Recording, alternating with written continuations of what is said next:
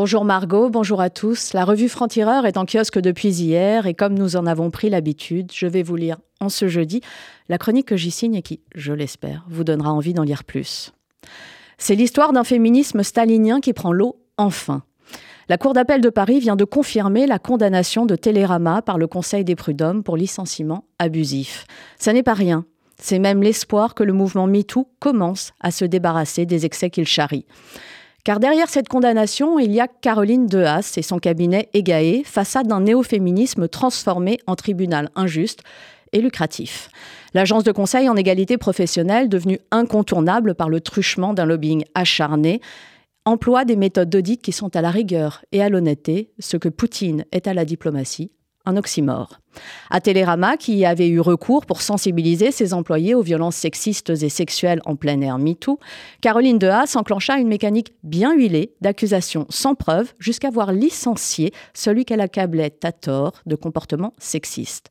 Haas, qui déclare la même année qu'un homme sur deux ou trois est un agresseur, fut à la tête d'une cabale indigne, retenant contre sa cible une conversation vieille de dix ans, au cours de laquelle il évoquait sa grand-mère plutôt libérée pour son temps.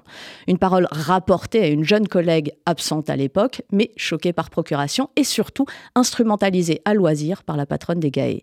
Caroline Dehaas est aussi la fondatrice du mouvement intersectionnel Nous Toutes, celui-là même qui exclut les juifs violés et assassinés par le Hamas de son spectre compassionnel.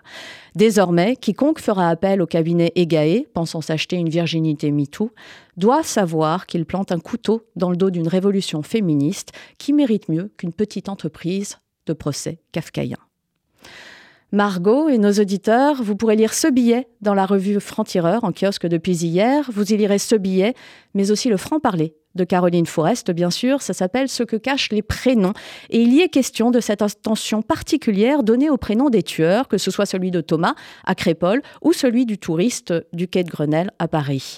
Des prénoms qui ne disent pas tout, mais qui alimentent les positions de l'extrême droite en laissant sur le bas-côté du débat les vraies questions.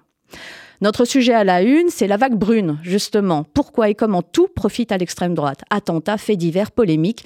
Comment riposter et décrypter les phonés, les instrumentalisations et les manipulations? Le portrait qui fâche, c'est celui de Javier Milei, évidemment, le fada de la Pampa. Le président argentin d'extrême droite veut gouverner le pays à la tronçonneuse et le sortir de la crise. Ça lui serait dicté par Dieu. Et c'est signé par Carlos Gomez. Dans le Face à l'histoire de Jean Garrigue, on parle de la politique de criminalisation de l'homosexualité qui a sévi en France de 1942 à 1982. Si. Dans ce numéro, on parle aussi des ministres macronistes qui ne rechignent pas à parler au JD des sauces Bolloré à chaque besoin de communiquer, et c'est souvent. Un journal du dimanche pourtant désormais dirigé par Geoffroy Lejeune, le très très de l'extrême droite. L'État, qui rompt son contrat d'association avec le lycée Averroès, on en parle aussi, et c'est une bonne nouvelle car c'est la fin du financement public d'un établissement subventionné par le Qatar où l'endoctrinement est quotidien. La COP nous a aussi occupé cette semaine, la répression des LGBTQ en Russie aussi, le conflit israélo-Hamas bien sûr, mais également les amitiés coupables de LFI avec le FPLP et bien d'autres choses encore, mais surtout l'éditorial de Raphaël Enthoven, La peste ou la colère. Il y est question des démérites respectifs de LFI et du RN et de l'importance de ne jamais oublier que le risque du second est réel, palpable et inquiétant. LFI, devenue farce détestable, ne doit pas faire perdre de vue l'extrémiste dangereuse et incompétente qui lui fait face.